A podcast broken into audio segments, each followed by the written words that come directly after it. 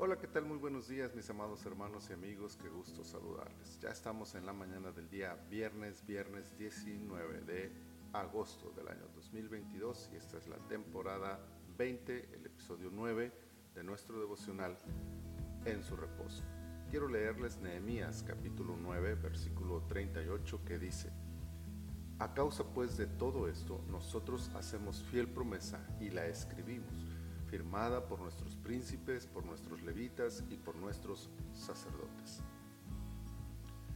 Todo el capítulo 9 de Nehemías es un resumen de historia del pueblo de Israel, desde la elección de Abraham para ser el padre del pueblo de Dios, hasta los días de los reyes asirios y babilonios, que fueron los instrumentos de Dios para cumplir su castigo sobre la nación rebelde.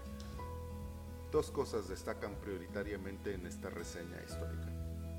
Dios ha sido bueno glorioso, sublime, eterno, majestuoso, siempre, todo el tiempo ha estado escogiendo, protegiendo, proveyendo, conquistando, defendiendo, advirtiendo, enviando su palabra.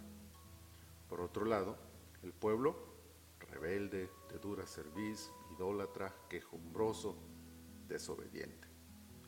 He aquí la primera gran lección de la historia.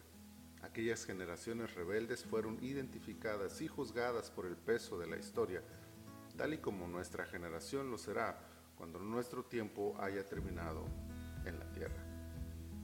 Pero no basta con saber juzgar correctamente la historia. Si no aprendemos de ella, es inútil todo juicio que se pueda emitir.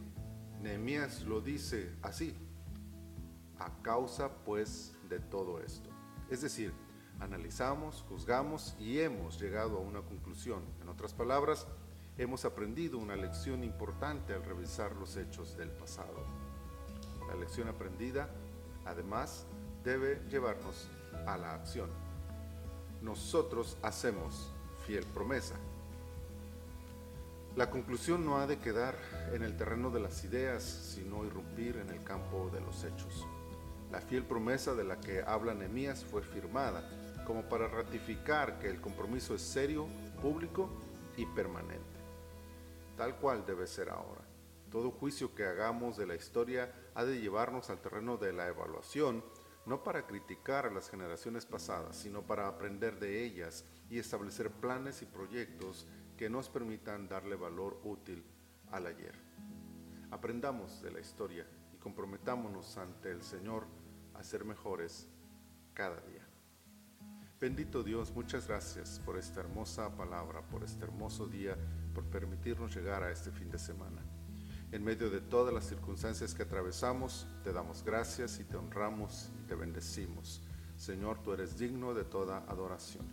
Ayúdanos, Señor, a mirar hacia atrás y recordar todo lo que ha pasado en los años del ayer, Señor, y poder aprender de esas historias propias y ajenas para poder ser mejores delante de ti.